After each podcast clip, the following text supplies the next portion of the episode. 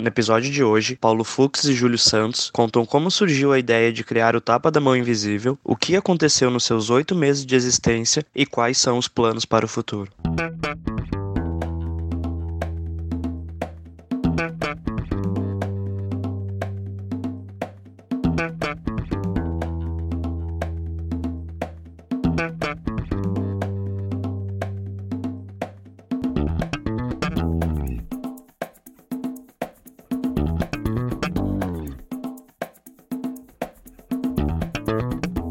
Este é o Tapa da Mão Invisível, podcast destinado àqueles que querem ouvir ideias que abalam sociedades e que não são ditas na mídia tradicional. Bem-vindo, Paulo Fux. E aí, doutor Júlio?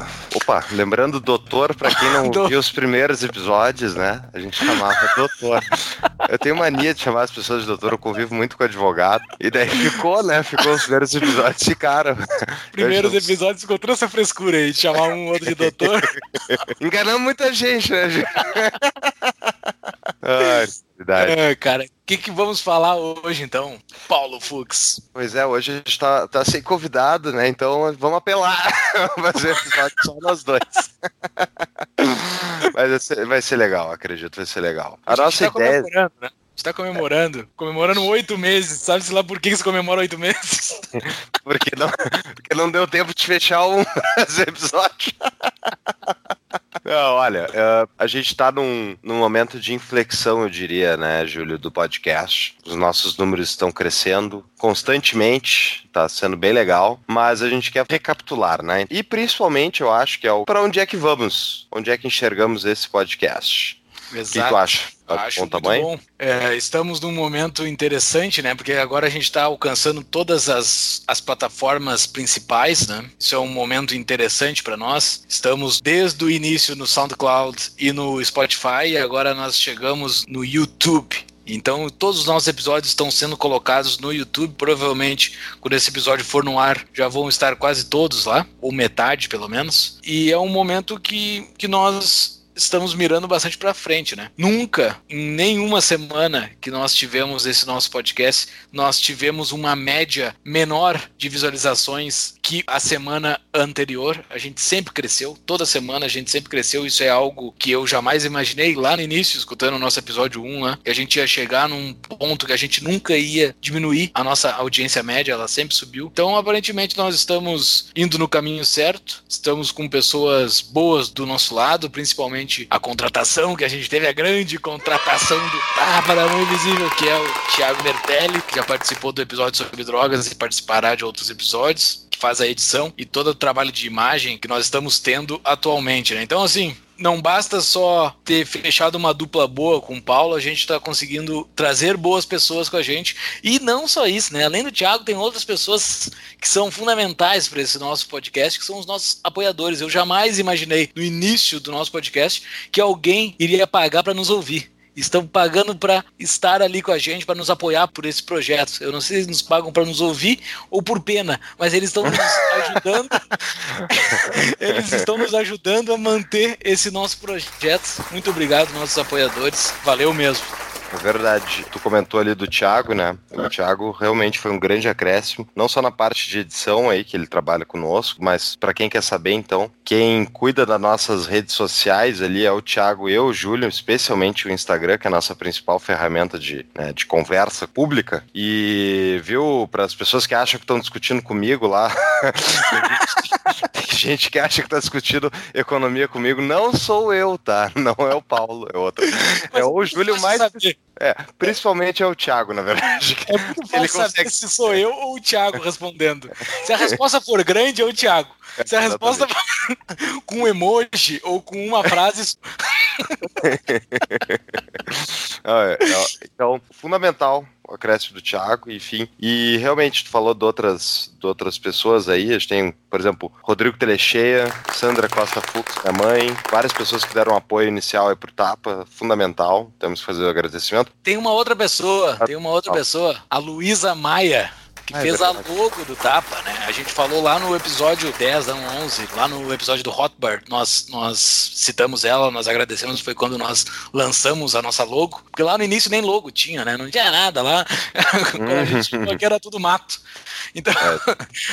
e daí a Luísa nos ajudou com a logo também, muito obrigado Luísa, ela nos escuta desde o início. É verdade. Uh, deixa eu comentar, Júlio, a minha inspiração para podcasts, tá? E até que eu acho que foi a origem de onde começou talvez a nossa conversa a respeito disso, né? Eu acho que a gente até citou no primeiro episódio, né, Júlio, que nós nos conhecemos através da, lá no início, na fundação do Partido Novo, em Porto Alegre, convidados pelo Fábio Ostro, numa reunião no escritório do Rafael Abreu, todos esses que participaram eu já. Eu não estava nessa reunião. Eu estava na segunda reunião, reunião. verdade. Tava na segunda. E eu, eu depois disso, acabei me envolvendo muito com o IE, eu até ajudei na coleta de assinaturas do Partido Novo aqui em Porto Alegre e tal, mas eu acabei saindo depois para me envolver mais com o IE. E o Júlio já, né, como um anarquista meio hipócrita, ele se filiou ao Novo.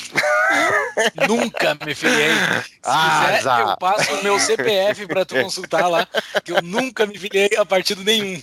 Ah, que sacanagem, né? A gente convida os caras do Novo que depois fica falando que a gente não se filia. Sempre contribuí, é, sempre contribuí, mas um, eu nunca me filiei. Deixa eu fazer o, um parênteses só, né? Eu me sinto meio mal de me filiar a um partido, tá? Olha, outro segredo sujo, eu quando um jovem adulto, eu pensei em me filiar ao PSDB. então tu vê como as coisas melhoraram. Pá, que horror, cara. Vê só como... O jovem, o jovem é um merda, né, Júlio? É, uh... adulto com dinheiro é pior ainda. então, voltando, a gente se conheceu lá e tal, enfim, e desenvolvemos uma afinidade intelectual e uma amizade depois. E até porque no nosso grupo de amigos, eu e o Júlio somos né, duas mais anarquistas, né? E depois disso, o Júlio foi tocar sua vida, foi tocar minha vida. E a gente identificou que tinha muita oportunidade de desenvolver um projeto justamente mais profundo do que essas análises horrorosas que a gente lê na mídia, né? Sobre assuntos, enfim, que basicamente vão afetar a nossa vida diretamente, por exemplo, da Previdência, né? As análises são muito superficiais, os especialistas são muito esquerdistas, na minha visão, ou estatistas, né? Mesmo os caras de direita são estatistas, as soluções para eles são sempre do Estado. Um exemplo, negócio da escola sem partido. É uma iniciativa de direita, obviamente, cuja solução passa por mais Estado. Ou seja, até o cara de direita é um estatista, na verdade, ele acha que é, o Estado é a solução para um problema criado pelo Estado. Ah, outra coisa, uma coisa, por exemplo, que me irritava muito, que acabou me fazendo sempre ter críticas à mídia, né? É ler, ou ler artigos, coisas, e as pessoas confundirem estatista com estadista. Esse tipo de Exato. coisa. Isso é frequente na mídia frequente. Não, pessoal, estatista é que defere a Estado, né? É que soluções estatais. E já, né, soluções entre aspas. E já estatista é aquele cara que fez um governo, digamos, além do seu tempo, um cara que fez reformas, que ajudou um país a se desenvolver. E daí é sobre... o que o Bolsonaro está sendo, né? É. Olha, o governo Bolsonaro, falar uma coisa, cara. Ele é como é que se chama? Ele é uma, uma dissonância cognitiva permanente, em permanente profusão. é impressionante. É impressionante Bom, a quantidade de coisa muito boa e quantidade de coisa muito estranha que sai lá de dentro.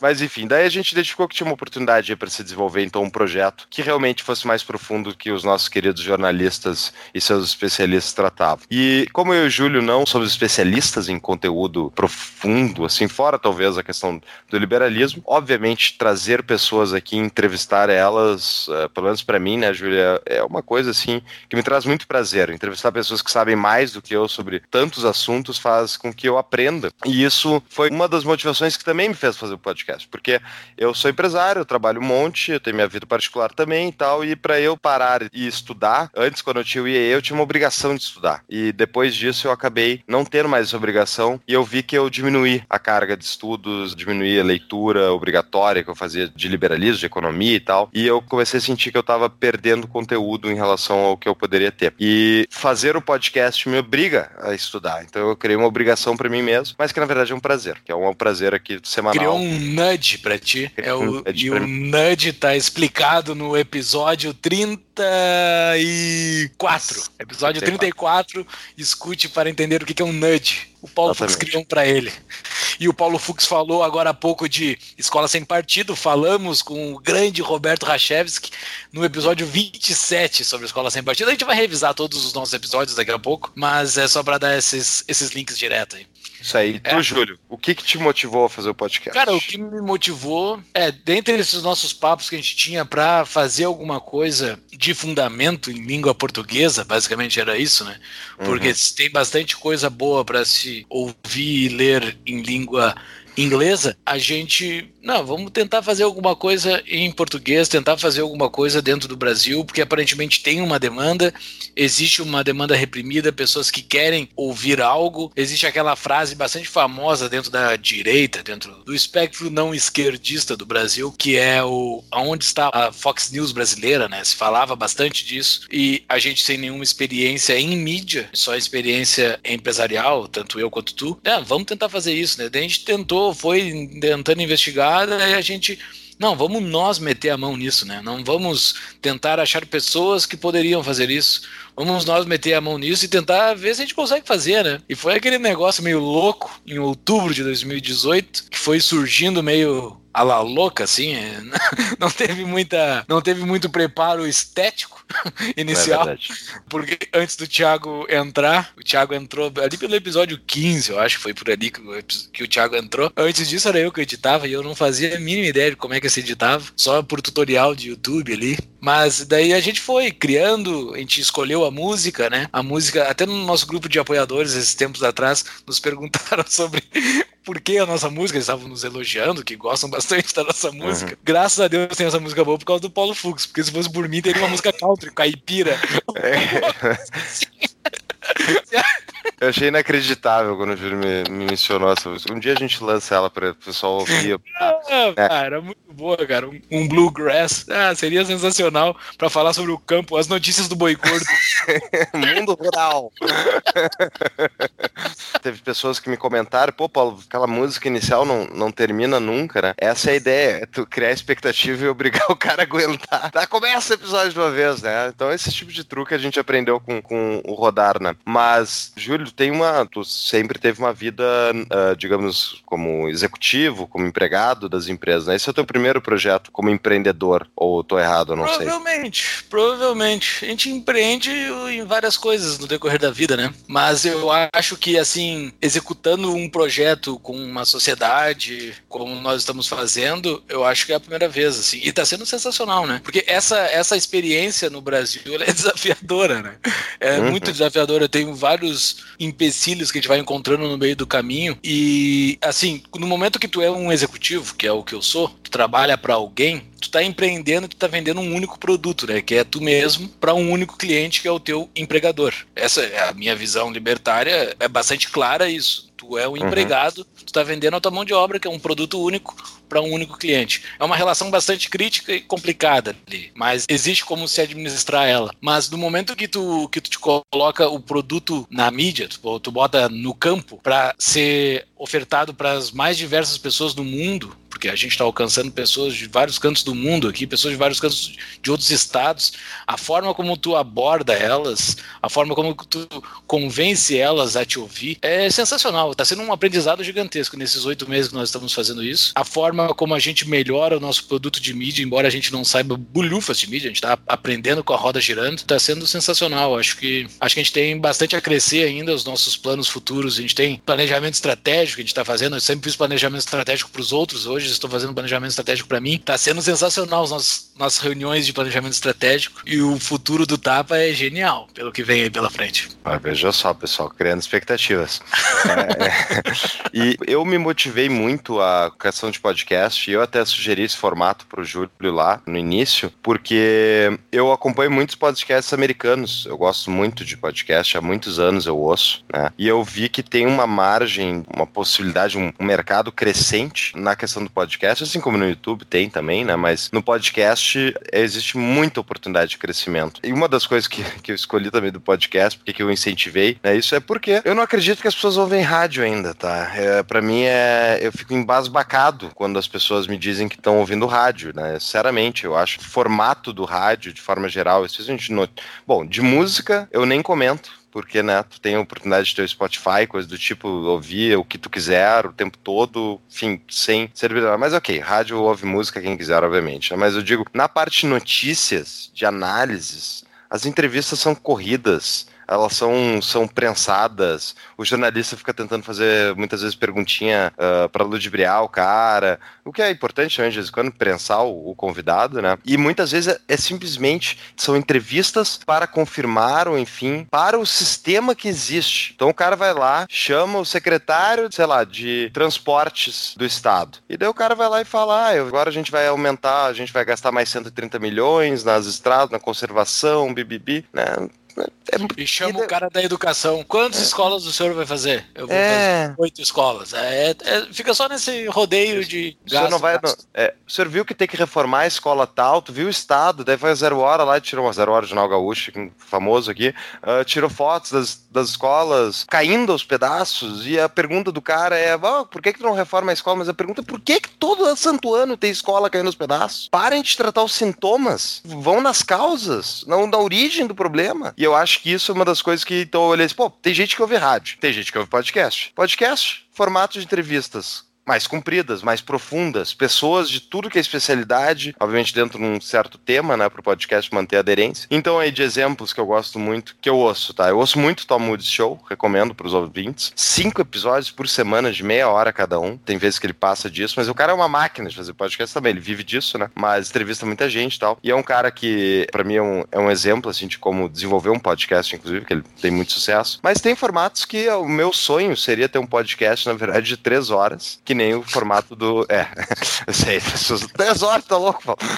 É, três horas que é o, é o do Joe Rogan, que é o podcast mais ouvido no mundo. Os caras fazem a sei lá, 12, 13 anos o podcast dele. E é muito bom. O cara tem um ritmo, assim, uma capacidade de entrevista. É fenomenal. Eu não. não eu, eu sonho um dia ter essa capacidade que esse cara tem. Ele consegue fazer uma entrevista muito boa, uh, divertida, muda bem o assunto, faz transição, chama gente interessante. Embora seja um cara que eu considero de esquerda. Tem posição, ele não é um, um socialista, mas tem posições bem esquerdistas e outras não, enfim, mas é um cara divertido de ouvir. Outro tem o Rubin Report, que é mesmo formato, só que daí é mais para economia e política, enfim. E eu olhei nos Estados Unidos, tá cheio de podcast no Brasil, tem, mas pouco difundido, poucas pessoas ouvindo, então tem um mercado aí a ser explorado. Eu acredito. E uma das coisas que eu acho legal disso tudo, Júlio, é que a gente tem uma parte do nosso desafio como empreendedores aqui é desenvolver o nosso mercado. Muitas vezes é ruim para uma empresa não ter concorrentes, porque quer dizer que é só tu tentando vender o produto para o cliente. O cliente não, muitas vezes as pessoas não querem ouvir, ela, não está formado na cabeça das pessoas antes. E ele não tem noção da qualidade. Talvez tu está fazendo um produto absolutamente é. bom e tu não consegue comparar com ninguém porque tu não sabe o bom e ruim é sempre comparativo, né? É, a pessoa não tem referência, né? É. Então, ter um concorrente faz com que a pessoa tenha, não, peraí, mas tem duas pessoas tentando vender esse negócio, talvez esse negócio seja interessante. Então isso muda um pouco o jogo. E eu acho isso muito importante aqui o que a gente está fazendo. O desafio desse negócio, ao meu ver, né, é justamente como tornar ele um negócio lucrativo em escala que seja rentável para os proprietários. E uma das coisas, Júlio, que outra questão do nudge que eu pensei para a questão do podcast é o seguinte: eu terminei minha fase no IE, fui diretor de formação e depois vice-presidente do Instituto Júlio. Foi diretor agora... de formação? Fui, fui diretor de formação. Eu sou diretor de formação do IFL Brasília. Ó, isso aí que eu ia perguntar. Ah, durante, é, durante o podcast, durante uhum. lá em outubro do ano passado, não existia o IFL Brasília. Daí de uns tempos para cá, eu estou morando em Brasília, surgiu um grupo de liberais aqui para montar um IFL aqui. Tu ia Explica falar? o que é o, que é o IFL para as pessoas que não sabem. IFL é um instituto de formação de líderes formado em BH e São Paulo inicialmente, é, foi Belo Horizonte e São Paulo, formaram os primeiros IFLs com uma proposta de expandir pelo Brasil um formato semelhante ao grande exemplo que é o IEE, né? O IEE sempre foi um grande exemplo, ele é uma referência de como se fazer um instituto local para desenvolvimento de executivos e acionistas, né? E proprietários de empresas. Né? Deu IFL veio para cá, se montou um grupo de liberais e eu entrei nesse grupo inicial e agora eu virei diretor de formação também do IFL. Mas veja só que coisa, né? O mundo dá volta. o mundo dá volta. É. Não tinha por conta cima disso. É. Mas olha só, estava falando antes da mídia, né? Para quem está nos ouvindo de fora da republiqueta que o Paulo mora, no restante do Brasil, no restante do Brasil existe a tal da CBN, né? No, lá no Rio Grande do Sul é a, a Rádio Gaúcha. Isso. E daí aqui, as duas maiores redes de rádio, pelo menos aqui em Brasília, mas eu acho que é em todo o Brasil, é a Band News e a CBN. As duas são as principais que tocam no rádio para tu ouvir notícia. Eu, esses dias eu tava saindo do trabalho, não, eu quero ouvir notícia, tinha acontecido alguma coisa importante aí, sei lá o que que era. Eu fui ouvir o que que tava dando, né? De um lado tava o Reinaldo Azevedo, numa delas, e na outra tava o Kennedy de Alencar dando opinião sobre política. Cara, isso é irritante demais, tu não tem opção, velho. Tem que ficar entre esses dois cacos, ouvindo eles umas opiniões completamente toscas sobre assim, os caras completamente enviesados, os caras completamente. É, é, bom que a mídia seja enviesada, que ela seja bastante clara pelo enviesamento, mas eles eles são enviesados pelo pró-estatista, assim, tu não consegue ver algo que ele diga, não, isso aqui, quem sabe tu não aumenta o Estado aqui, talvez eu não vá nem para esquerda e nem para direita, talvez eu não faça nada e deixe que as pessoas vivam a sua própria vida. Ninguém fala isso. Isso é que é o mais triste. Isso é a possibilidade que eu vejo de ter dentro desse mundo de podcast que a gente está entrando, a possibilidade de alguém, pelo menos uma mão levantada lá no fundo da sala, dizendo: Pessoal, pessoal, quem sabe a gente não vai nem para esquerda nem para direita, quem sabe a gente deixa que as pessoas escolham e a gente não se mete na vida delas. Então, assim, esse é o meu objetivo, assim, que a gente consiga falar isso de uma forma bastante simples, bastante simples mesmo, assim, eu não tenho,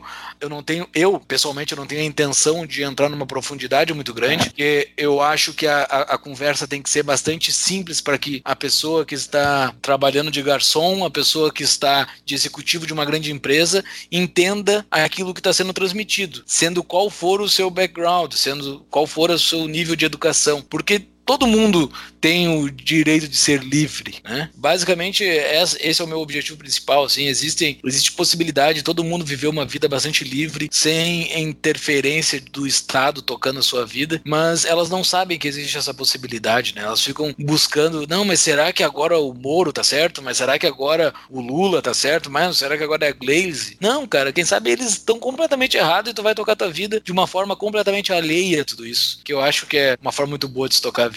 Perfeito. E entrou na questão do IFL, até porque eu ia falar que dentro dessa visão que tu tem, Júlio, que eu também compartilho, né? Vá viver a sua vida, vai cuidar dos seus negócios, vai, enfim, vai crescer como ser humano, desenvolver, ajudar a desenvolver essa bagaça que a gente vive, né? Mesmo lá o Júlio em Mordor, né? E eu aqui em Porto Alegre, socialista.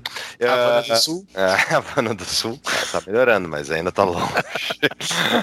mas o que eu ia falar é que uma das coisas que eu parei de acreditar ao longo dos anos tá, foi em ONGs. Inclusive, eu acredito que o IEE, o IFL são exceções que provam a regra, tá? Porque no Brasil, ainda mais, as ONGs são muito ligadas a financiamentos estatais, mas mesmo no mundo é muito difícil fazer uma ONG dar certo e ser funcional no longo prazo, né? E eu acho que por causa da cadeia de incentivos que tem associado a ela. Como ninguém tá tirando dinheiro, pode até tá saindo do bolso de alguém, mas como não tem objetivo financeiro, pode ser que, por exemplo, uma pessoa muito rica esteja mantendo aquela ONG e ela vai funcionar enquanto aquela pessoa estiver pagando. E se não tem resultado financeiro, as pessoas que estão participando daquela diretoria, daquele negócio, enfim, que estão participando, tentando crescer aquilo, elas têm que estar tirando alguma coisa em termos de melhoria individual. Isso muitas vezes não é dinheiro pode ser desenvolvimento pessoal, eh, de habilidades, enfim, conexões, né, abrir contatos e tal, mas eu acho que o incentivo financeiro é fundamental para uma iniciativa ser, pelo menos para tentar tornar ela algo duradouro. E por isso, do também do podcast ter um objetivo financeiro aqui. Eu quero, ao mesmo tempo, ensinar as pessoas o que eu acredito e o Júlio acreditamos ser uma visão mais correta de mundo, né? na verdade, de dar, empoderar a pessoa para ela poder tomar suas próprias decisões, a parte do Estado, sabendo que o Estado é, na verdade, uma instituição que joga contra o desenvolvimento da pessoa, mas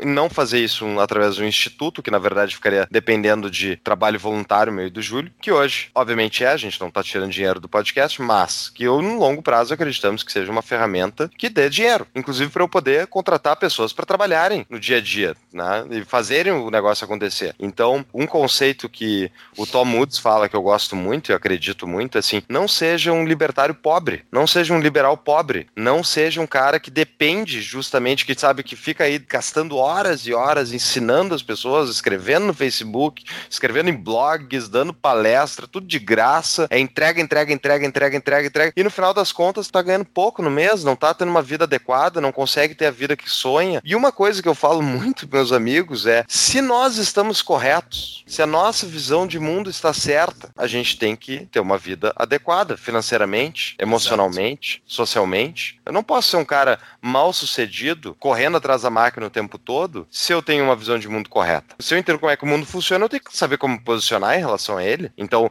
isso eu acho que faz muita diferença. Então, você ouvinte que é, é ele se considera um liberal e, pô, já tem provavelmente uma vida estabelecida e tal, mas não existe doação. Não existe, tipo, no longo prazo, ficar se doando pela causa só vai te trazer sofrimento econômico, talvez pode trazer várias coisas boas, mas não vai ser sustentável no longo prazo. No, longo prazo, tu enche o saco de se doar sem receber nada em troca. Né? Porque Exatamente. chega uma hora que tu já aprendeu tudo, já conheceu as pessoas, tu já desenvolveu o círculo de amizades, já tirou muitas coisas boas, mas uma hora enche o saco de ficar só se doando. Então, se tu vai fazer um projeto liberal para ajudar as pessoas, então seria um projeto que busque no longo prazo, pode ser longuíssimo prazo, uma recompensa financeira. Que daí isso facilita para tu lá, pô, não, pá, que saco, cara, hoje tem que gravar mais podcast, trabalhei o dia inteiro, né? Vou ter Não, para mim eu não, não sofro isso, porque eu gosto, é importante e eu também sei que não é uma doação, né? Então, Exato. mesmo tem uma meta futura, existe algo para se ganhar.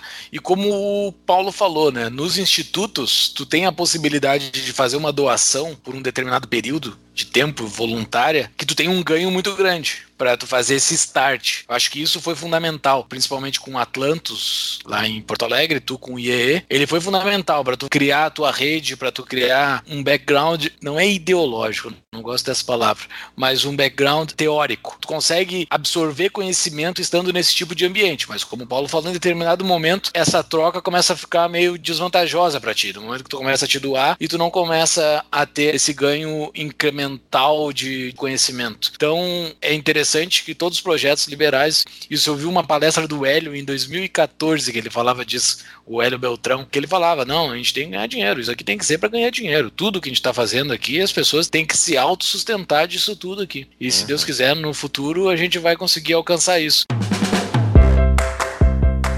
Queridos ouvintes do Tapa, dos mesmos donos da CapRate, temos a CapTable, que são nossos patrocinadores desde o início desse podcast. A CapTable é a plataforma de investimentos em startups da Start. Pois então, agora está chegando a hora da empresa lançar suas primeiras startups em alguns dias.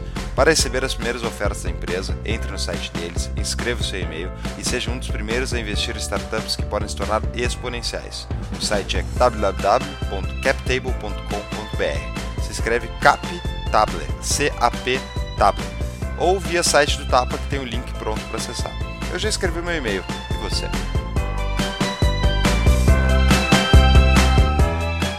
eu falei um, um, negócio antes ali que talvez possa entrar em contradição, que é o seguinte: no início eu estava falando que, que o podcast eu quero que as pessoas toquem sua vida sem a interferência do Estado. Porém, se vocês forem ouvir o nosso, o nosso podcast, a gente fala bastante do Estado, né? A gente fala bastante das coisas do dia a dia do Estado. A gente fala de Bolsonaro, a gente fala dos Estados Unidos, a gente fala de economia política, essas coisas todas que tocam o dia a dia do Estado. Mas por quê? Porque, assim, pelo menos é a minha visão, Paulo. Esse é o grande inimigo, assim. É o grande inimigo. E tu tem que conhecer ele muito bem para saber o jeito, o jeito que ele se comporta para ele não te afetar. E ele é um inimigo muito grande. Como, por exemplo, ah, tu é libertário, então tu sonega as pessoas me falam, não, eu não sou nego, não, eu não sou nego nada, porque eu sei que a força dele é muito grande se eu sonegar. Eu vou me destruir completamente. Embora tenha pessoas nos Estados Unidos, o pai do Peter Tiff lá, que morreu dentro uhum. de uma uhum. cadeia, o cara uhum. foi libertário até o fim, foi radical, sonegou, foi preso. Não, isso, sei lá, ele quis fazer, ele, não, ele foi o alto Ele não sonegou, ele não sonegou. Ele dizia que o imposto de renda era inconstitucional, e é mesmo, de renda nos Estados Unidos é inconstitucional, porque não estava previsto na Constituição, foi adicionado por um dos presidentes horrorosos do, do, século XX americanos, eu não me lembro qual que foi, e ele dizia, o governo exigia o pagamento de imposto de renda, porque ele, ele era empresário, ganhava dinheiro, e ele dizia, eu não vou pagar, e daí vinha a polícia e prendia ele, tá? Cumpria a pena, soltava um tempo depois, ele vinha de novo, e ele não vou pagar. E assim ele foi a vida inteira sendo preso e morreu eventualmente numa prisão. E na verdade, só um parênteses, caso aí que é bem interessante, que isso mostra bem a natureza do Estado. Porque esse cara é, na verdade, um preso político. Exato. Ele era um preso político. Ele tinha discordâncias políticas e ele morreu na prisão por isso. Ele não podia viver a sua vida do jeito que ele queria, né? Então, também, isso é um outro aprendizado, né, Júlio? Qual é o limite até onde vale a pena eu expor meu pescoço pro Estado, né? Exato, é. é. Esse é o meu jeito de ver, assim. Esse cara é o Irving, eu não sei como se fala, Arvin. Irving, uh, Irving Schiff. Irving, Irving Schiff. Schiff. Muito interessante ler sobre a história dele e do filho dele também, né?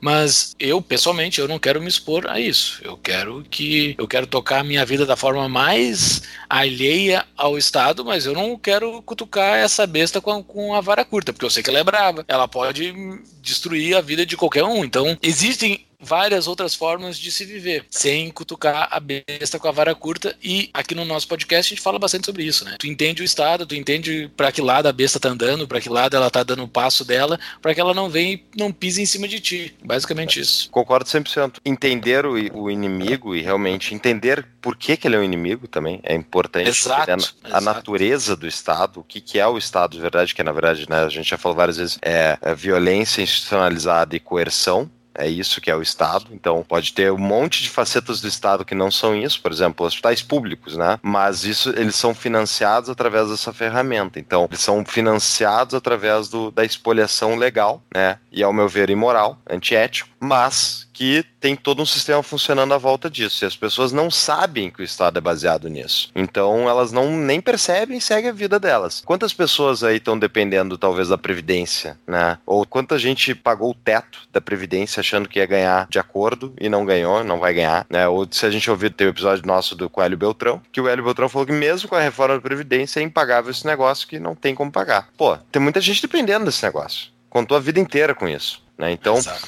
é um baque entender isso e qual é a atitude mais correta, ao meu ver, é tu justamente te posicionar de acordo. Bom, se isso aqui é, é inevitável, e o Estado, ao meu ver, é tipo Thanos, é tipo Thanos, né? Ele é inevitável muitas vezes, na verdade eu diria hoje sempre, ele é inevitável, porque as pessoas infelizmente uh, se recusam a enfrentar o Estado. Eu entendo por quê. Individualmente nós, nós não temos poder para enfrentar o Estado da maneira que a gente gostaria, que nem é o caso do Irving Schiff. Se tu for glosado pela Receita Federal, o que tu vai fazer? Tu vai lá na Receita, vai dar meia dúzia de explicações, eles não vão aceitar e tu vai pagar multa. Não tem o que fazer. Não tem, não tem mágica, não tem mágica. Então, individualmente nós somos fracos, mas eles são poucos e nós somos muitos. Então, se a gente conseguir acordar pessoas o suficiente, digamos, da Matrix, que é justamente essa impressão que eu tive, eu acho que é um, é um fenômeno comum, se, se fala inclusive nos Estados Unidos, é, é red, é red pill, né? É a, a pílula vermelha do Matrix. Quando eu. Tem um episódio que a gente discute a cor é, da pílula. Qual a, qual a cor da pílula. e eu me lembro, quando eu li o Rothbard, depois de ler o Rothbard, eu disse, pô, mas espera aí, então quer dizer, tá tudo errado. O Estado deve chegar à conclusão que, na verdade, o Estado em si é imoral e logo não, não deve existir. Eu, Pá, peraí, mas agora eu discordo de boa parte dos meus amigos liberais. É, eu discordo deles. então, tipo, é impactante. Mas, por outro lado, né, daí o cara passa, né, por aquelas, aqueles momentos de revolta, né, no início, tu acha, ah, tá, tá errado, olha só o que o Estado tá fazendo, tá tudo errado, aí tu fica revoltado. Depois tu tenta acordar as pessoas, as pessoas não acordam, elas não, não querem te ouvir, elas, ah, tá, é só tá, tá meio maluquinho, né, as suas ideias diferentona e tal. Na terceira fase é tipo, eu só quero ser deixado em paz. Exatamente não vem, só não vem me incomodar, entendeu? Tu quer, tu quer viver com o Estado, vive e tal. Ah, toca a tua vida, vai dar errado, vai dar problema, mas olha. não, não, me enche o Não me enche o saco, entendeu? Não me enche o saco, mas daí vai o Estado e enche o saco, entendeu? É inevitável. Tu falou da alegoria do Thanos, né? Eu, hum. como católico, eu tenho uma alegoria melhor pro Estado, que é o diabo. E, e a melhor forma e a melhor arma do diabo, o, o diabo vence no momento que ele consegue convencer todo mundo que ele não existe, né? Uhum. Eu acho que o Estado ele consegue, ele ganha no momento que ele que ninguém acredita que ele é do mal, né? Todo mundo fica idolatrando aquilo. Meu Deus, ele vai me trazer a solução, ele vai me dar saúde pública, ele vai educar meus filhos, ele vai me aposentar, ele vai cuidar de mim quando eu for velho, sabe? Se a gente conseguir falar para as pessoas de que não, esse ente ele existe, talvez ele nunca acabe, mas ele é mal. Só bota essa pulga atrás da orelha da pessoa. Não, ele é mal. Esse negócio é mal e ele tá te fazendo mal. Tu quer acreditar em mim ou não, o problema é teu. É livre-arbítrio, faz o que quiser da tua vida. Mas esse ente que tu tá idolatrando ali, ele é mal. Se a gente conseguir levar o podcast para várias pessoas que, que, consigam pelo menos dar esses talinhos e não, mas será mesmo? Para mim, a gente já conseguiu alcançar o nosso objetivo. Segundo objetivo, que o primeiro é ganhar dinheiro. É isso aí. Exatamente. Autossustentabilidade. Fundamental. Não, o nosso objetivo aqui, não, parei, deixa só um parênteses. Vai, fala, fala. O objetivo aqui, chegou um determinado momento nos primeiros episódios ali, que no momento da nossa preparação, a gente fazendo toda a preparação para os nossos episódios, a gente chegou num determinado ponto que a gente estava achando os episódios que tinham ir para um outro ritmo, um outro ritmo. E daí eu e o Paulo nós fizemos uma reunião, conversamos, cara, se esse negócio, se fazer o podcast começar a ser chato para nós, não tem por que a gente seguir fazendo ele.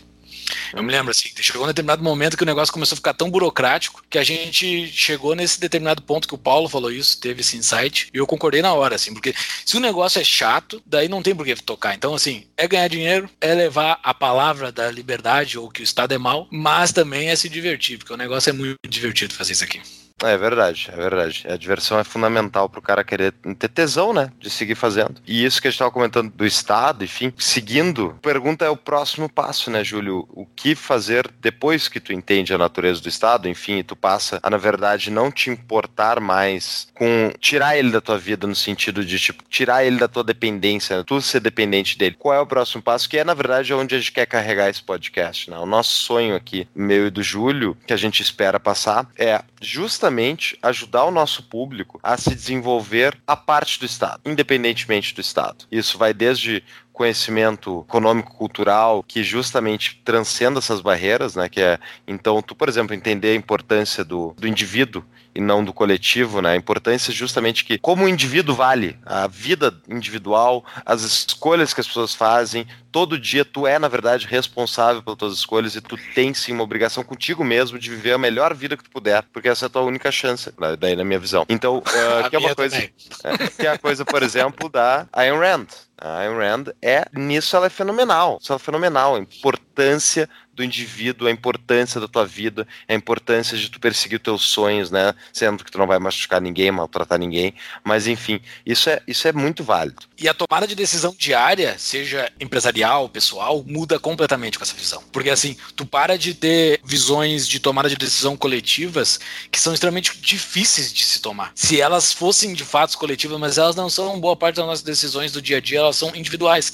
Tu não tem que, tu não tem que tomar decisões pensando em um determinado determinado coletivo. Claro, existem determinadas decisões que nós temos que tomar que são sociais, é outra coisa completamente diferente. Já falei várias vezes aqui no episódio que Marx foi o capeta por ele ter pego a palavra social para ele, que a palavra social quer dizer uma outra coisa, mas a tomada de decisão, quando tu entende o individualismo, individualismo, tirem a aquela coisa pejorativa que foi aprendido durante toda a vida. Assim, individualismo, tu tomando a tua decisão do indivíduo metodológico, como é que é? Do individualismo metodológico. Por essa perspectiva, fica muito mais simples de tomar decisões e muito mais objetivas. Os riscos estão muito claros no momento que tu toma determinadas decisões e os ganhos possíveis também estão. Então é mais fácil de tomar decisões assim. Então acho que no futuro a gente tem bastante que ensinar nisso. E assim, eu acho que eu e o Paulo, baseado nas nossas duas carreiras, a gente tem exemplos práticos de, de mostrar que nós temos como como passar mensagens práticas para frente. E a gente pode, certamente, vamos entrevistar, continuar entrevistando pessoas que já fizeram isso por conta própria, num nível muito mais profundo que o nosso, né? Então, o podcast abre também essa possibilidade de trazer pessoas com um histórico muito pesado nisso, desenvolvimento pessoal, e que tocaram suas vidas com sucesso, né? Nossa média de público aí não é tão jovem, mas são pessoas, eu diria, né, Júlio, entre ali 25, 34 anos, que tá a maior parte Exato. do nosso público, e Exato. são pessoas que estão, enfim, que é a fase etária que eu e o Júlio estamos também, então, são pessoas que estão numa fase de transição da sua vida, né? Tu já tomou rumo profissional, enfim, já sabe mais ou menos o que tu quer profissionalmente. E a pergunta é: e agora, né? O que, que eu vou fazer? E daí eu, eu sou empreendedorismo na veia. Eu acredito em abrir empresa, abrir negócio, ter seu próprio negócio, ser seu próprio chefe. E isso exige disciplina, exige comprometimento. É muito diferente. Não vai ter ninguém para te cobrar as horas lá se tu, se tu não trabalhar, né? Mas o teu resultado vai mostrar isso se não trabalhar e talvez tu passe dificuldades desnecessárias por querer ter sido vagabundo, entendeu? Então, Então, tem muita gente que venceu isso e o Brasil é um país muito inóspito para isso. Então, é mais difícil ainda, mas isso não quer dizer que não tenha que ser tentado. Eu acho que essa perspectiva é o que a gente pode trazer mesmo pro, pro nosso público aí, que muitos já são empreendedores, já tocam sua vida, muita gente já também mais velha, já tem sua vida funcionando, mas é, pensar na sua vida como uma coisa independentemente de resultados estatais. É basicamente pensar na sua comunidade, na sua família, nos seus amigos e tentar desenvolver ao máximo isso, esses fatores, para tu ter uma vida completa. Né? Inclusive, se tu tiver dinheiro, tu vai poder, inclusive, poder ir embora, caso tu queira, né? Uh, se tu falar inglês, facilita tu te mudar para o exterior caso o Brasil venezuelize, né? Que é uma coisa que hoje eu acho que o risco está mais baixo, bem mais e baixo. E mesmo se não venezuelizar. Ah, isso mesmo. Mesmo se o Brasil dê certo, falta uhum. muito para ele alcançar países da Europa ainda. então vá viver tua vida num lugar, num lugar melhor. Ficar por dentro de todas as novidades do nosso podcast? Yeah, Mr. White. Temos uma solução. Acesse nosso site tapadamãoinvisível.com.br e cadastre seu e-mail. Tem um ponto que é interessante que tu estava falando, que o Brasil ele é inóspito para o mercado, né? Para o livre mercado, para negócios. E não é só pelo Estado em si, né? Claro que o Estado do Brasil é essa máquina gigante que engole tudo, mas existe uma cultura meio inóspita para mercado no Brasil, né? Então, assim, se a gente conseguir, ao menos criar ou participar de microcosmos que existem no Brasil, de pessoas com a mente mais liberal, mente pró-indivíduo, é muito mais fácil fazer negócio com pessoas que pensam assim. Muito mais fácil. E não só negócio. Tu tocar a tua vida do teu dia a dia com pessoas que têm a mente mais pró-liberdade é muito mais fácil. Então, assim, provavelmente, além de desenvolver, a gente vai conseguir criar certos grupos onde seja mais fácil tu tocar nesses assuntos e trabalhar e, e ter um microcosmo de fazer negócio mesmo, né? O nosso nanocosmo, por enquanto, é o nosso grupo do Telegram, que tem uhum. pessoas. É impressionante, assim, é sério mesmo, não é que eu tô puxando o saco, mas os caras são caras de tudo que é canto do Brasil e eles têm o background muito parecido, assim, eles estão buscando tocar suas vidas, eles querem desenvolver suas vidas e eles vão trabalhando, tocando e a gente pouco empurra, porque basicamente as pessoas que estão caindo ali no nosso grupo de Telegram são pessoas pró-liberdade que querem aprender coisas da teoria da liberdade, mas na vida prática delas elas já estão vivendo isso. Basicamente é isso. Então, assim, elas estão encontrando pessoas que pensam que nem elas, e esse momento, esse estalo é genial. Eu me lembro lá em 2012, quando eu conheci o ambiente das ideias da liberdade, era muito legal tu conhecer pessoas que pensam que nem tu e que querem se desenvolver que nem tu. E ali nós temos empresários, tem estudantes. Eu acho que o nosso microcosmo do Tapa nós já estamos desenvolvendo e ele tem muito a crescer. É, e isso tu comentou de fazer, dificuldade de fazer negócio no Brasil é mais pura verdade. Eu chutaria, tá verdade, que o Rio Grande do Sul é, eu acho que um dos estados mais inóspitos de todos para fazer negócios, porque é uma mentalidade justamente que, ao contrário dos países que nem, por exemplo, Estados Unidos e tal, a mentalidade é a pessoa quer saber o quanto tu tá ganhando e não quanto ela vai ganhar. Ela não, não tá focada numa mentalidade de ganha-ganha. Ela acha que, na verdade, negócio pode. Alguém tá sendo sacaneado, na verdade. Um tá ganhando, então o outro só pode estar tá perdendo. Então esse tipo de mentalidade está impregnado no, na média do brasileiro. E eu acho que isso sim dificulta também o ambiente de negócio absurdamente. E realmente não é necessariamente culpa do Estado isso. Isso é culpa de uma mentalidade muito mais profunda, muito mais antiga, eu acho, né? E eu acho que a gente falou disso, inclusive, no episódio do Porquê as Nações Fracassam, com o Gabriel Torres. Né? Eu acho que, Júlio, para a gente ir encaminhando pro nosso encerramento, a gente podia falar de alguns episódios aí que a gente recomenda o pessoal ouvir, né? Pode começar ou tu quer que eu comece? É, quem chegou agora aqui no Tapa, querem saber a origem do Tapa, esse episódio que estão ouvindo agora, mais o episódio 1 e 2. No episódio 1 a gente explica a nossa origem, no episódio 2 é o nosso primeiro Conexão Boston com o Vernan, que fica lá em Boston, e a gente explica a origem do nome do podcast. Uhum. O padrinho Verna Wolf. É verdade. Eu acho que outro episódio que eu gosto muito, tá? Até, na verdade, tá uma coisa que aconteceu semana aí, o envolvimento com o Lava Jato. Acho que era uma boa pessoal dar uma ouvida no episódio 6, a corrupção exposta na Lava Jato, né? Sobre o que foi o trabalho desenvolvido até agora pela operação. Eu gosto do episódio 7, Frederico Bastiat, um homem sensacional. A gente tem uma série de episódios, a gente até poderia classificar isso um dia, né? Deixar eles classificados. Tem a série de episódios teóricos, né? O 3 é A Liberdade uhum. Vai Vencer. Sou eu e o Paulo só. Tem o 7, que é do Frederico Bastiat, que é excelente. E tem o outro do O que o governo fez com o nosso dinheiro. O episódio 13 é muito bom também sobre o livro O que o governo fez com o nosso dinheiro do Murray Rothbard. Não, e tem o 26, que é, eu acho que um dos meus episódios prediletos, que é como funcionaria uma sociedade livre. É inclusive um dos episódios mais é. baixados e ouvidos, né? O pessoal gosta bastante. Que é eu e o Júlio só também. E a gente entra bem nos conceitos liberais e libertários, né? Em termos de convidados, a gente procurou fazer uma, fazer uma seleção, digamos, uh, um tanto, tanto quanto diferente, né? Porque se eu ficasse falando aqui só de economia, eu e o Júlio com convidados, ia ficar meio chato depois de um tempo, ou só de teoria liberal. Então a gente falou já de, de imprensa, de história da Catalunha, né? O episódio uh, da imprensa é muito bom. É, é muito legal o episódio da imprensa. O e... João Ferreira, um jornalista que nos falou sobre qual é a percepção dele sobre o viés da imprensa. É muito bom. Um, um episódio muito elogiado também é o Futuro Dissidente, com o episódio 19 do Lucas Azambuja. É um baita episódio, né? A gente discute, na verdade, toda a questão de o, o Ocidente estar tá em declínio ou não, enfim, ó, a esquerdismo radical, enfim, a direita. É um, um, episódio interessante. O episódio 11, que é sobre saúde, com o Gustavo Hinen, ah, é, é muito comentado. Tem, a gente recebe bastante mensagem falando que gostam bastante desse episódio. O Gustavo hum. é sensacional. Tem a série, tem, a gente tem uma série de episódios chamada Conexão Boston, né? Que são todos episódios com o Vernon Wolf. Geralmente nós analisamos política e economia do momento, né? Do, do que nós estamos passando naquele exato momento, tanto na eleição do Bolsonaro, a gente fez um episódio específico para isso, e outros momentos da posse do Bolsonaro e sobre os Estados Unidos também. É bem interessante, bem legal. O último episódio do Conexão Boston foi genial, que a gente debulhou um monte de gráficos. Se vocês forem lá no nosso show notes, está cheio de gráfico lá para quem gosta de gráfico. Ficou muito bom. Isso. Dois outros episódios que eu queria ressaltar, e tem, obviamente, tem muitos outros aqui, não, vai ficar tratando todos, mas eu gostei muito do episódio com o Eduardo Estima, que é um cara que então fez iniciativas privadas para problemas criados pelo Estado, eu acho bem legal. E o outro que eu tenho muito orgulho, na verdade, do trabalho desenvolvido pelo Gianluca Lorenzon e pela equipe lá no Ministério da Economia hoje, que é a da Declaração de Liberdade Econômica, que hoje, inclusive, hoje a gente está gravando, a gente não fala de janeiro, mas hoje vou falar. Hoje é segunda-feira, dia 17 de junho de 2019, e o PDT partido do Cirão da Massa, o Ciro Gomes, entrou com uma ação de declaração de inconstitucionalidade em relação à MP da Liberdade Econômica.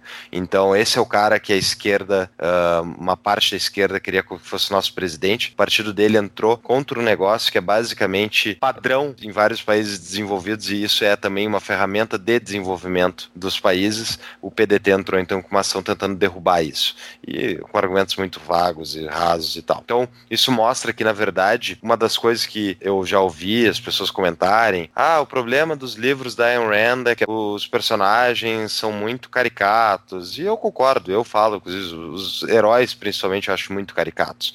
Mas os vilões não os vilões, eles são uh, reais, eles existem. Aquele nível de vilão que tem escrito nos livros da Ayn Rand, que nem da Revolta de Atlas, por exemplo, pessoas más, más, que são anti-seres humanos, que querem desgraça, que querem morte, que querem miséria, as pessoas existem. Elas agem propositalmente nesse sentido. Elas mentem para si mesmas muitas vezes, mas mentem para os outros, mas elas acreditam nisso. E ver pessoas então fazerem esse tipo de ato, elas podem ter milhares de justificativas do porquê que tem que ser derrubada, a tal da MP da liberdade econômica, mas na verdade eles estão jogando contra o desenvolvimento econômico. Eles estão jogando justamente contra empregos, contra mais empresas, contra mais geração de renda. É isso que eles estão fazendo. Então, esses caras são vilões. Outro que, que eu considero um vilão de, de Ayn Rand, eu até botei no meu Twitter lá, que é o John Bolton, que é o secretário de Relações Exteriores, eu acho, dos Estados Unidos e tal. O cara defende, defende que o Irã tem que ser bombardeado faz 20 anos. É 20 anos dele dando entrevistas dizendo que tem que bombardear o Irã, porque o Irã cometeu isso e aquilo. E agora, essa última semana, teve mais um, um talvez uma false flag, né? falsa bandeira criada pelo. Enfim, que disseram que o Irã bombardeou uns, uns cargueiros e tal. Então, lá, lá, a máquina estatal americana, de império mesmo, militar, querendo bombardear o Irã. E a população tá contra, em vários sentidos. Então, esse tipo de cara existe, esse tipo de pessoa viu maligna existe e querem justamente o pior da sociedade. Muitas vezes porque eles ganham poder e dinheiro nessa situação. Então, entender isso entender que o Estado, na verdade, é a maior ferramenta para esses caras conseguirem o que eles querem, é outro aprendizado que eu espero que as pessoas ouvindo o podcast cheguem, enfim, a essa conclusão também. Né? O Estado é uma fábrica que atrai sociopatas e psicopatas. E como já dizia Hayek lá no Caminho da Servidão, por que os piores ascendem ao poder? Porque eles justamente são as pessoas com menos barreiras morais e éticas e o Estado permite eles ter acesso à violência institucionalizada para justamente impor o que eles querem e passar o rolo compressor sobre todos nós. Então isso é, isso é um, um, aprendizado importante, eu acho. Mas a gente acredita que alguns consigam fazer alguma coisa, tanto é que nós entrevistamos já três políticos, né? nós entrevistamos é. Camozato, Fábio Osterman e Marcel Van Hatten. Acho que são os três, né? Acho que não teve nenhum outro político que nós o Rodrigo não, O Rodrigo Marinho não foi eleito, né? Aí... Ah, é, tem o Rodrigo Marinho também, um episódio muito não, bom.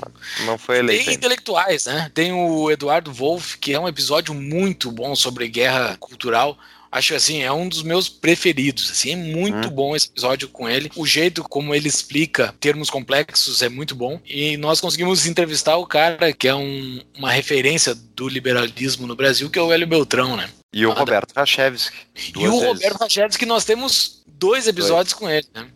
Um episódio, o primeiro, é muito bom, um making off, né? Um, uhum. backstage do, do episódio com o Roberto, que é o episódio 10, nós tínhamos definido quatro pautas para falar durante o episódio. A gente parou na primeira durante uma hora, porque o Roberto ele tem muito para falar sobre muito assunto. É Daí a gente tem vários outros assuntos para falar com o Roberto ainda. A gente trocou a segunda pauta no segundo episódio que ele falou com a gente, que era a Escola Sem Partido. E tem muito para falar com ele ainda, que se Deus quiser ele vai estar aqui com a gente em outros momentos. Ricardo Souza, né? Historiador, que mora lá no cassino, e a gente falou sobre o século da violência política, que é um episódio bem interessante, fala sobre nazismo e comunismo, né? E eu acho que é um, é um outro cara que a gente tem que convidar novamente. Já, já falamos com ele. Um historiador, né, com uma visão não coletiva coletivista é sempre um achado no Brasil. Exatamente. E ele tem um conhecimento absurdo. Assim, foi uma conversa muito boa também com ele.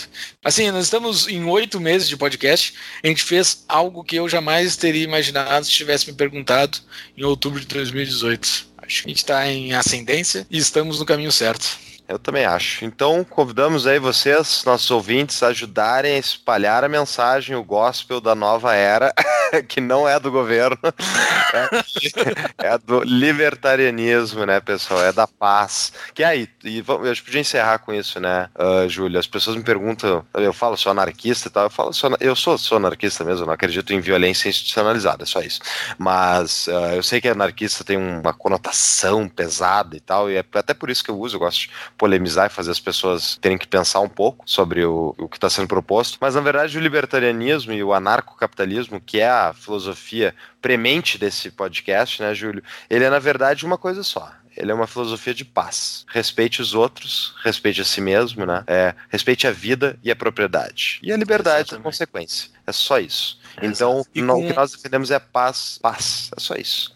Exatamente. Acho que é uma boa mensagem final. Uh, Para quem está nos ouvindo pela primeira vez, nos sigam nas nossas redes sociais para saber quando nós temos os novos episódios, sempre aos sábados. Estamos no Instagram, Facebook, Twitter, com Tapa da Mão Invisível. Nos sigam no YouTube, Spotify, SoundCloud e iTunes, Tapa da Mão Invisível. E também lá no Apoia-se. Vão lá, nos dão ajuda, contribuam para que possamos manter as nossas luzes acesas. Apoia-se, apoia.se barra Tapa da Mão Invisível todos os nossos episódios com show notes, inclusive os show notes desse episódio, estão disponíveis no nosso site www.tapadamãoinvisível.com.br. Então, dica de livro, Júlio, acho que a gente já, já citou aqui no episódio, a gente pode manter o nosso amigo Friedrich Hayek, né, que é um, um liberal, não é um libertário, mas que tem um livrinho entre muitos da sua obra, mas um livro que eu gosto muito, que é O Caminho da Servidão. E o Caminho da Servidão, ele explica, na verdade, como o socialismo em prestações, ou a social-democracia,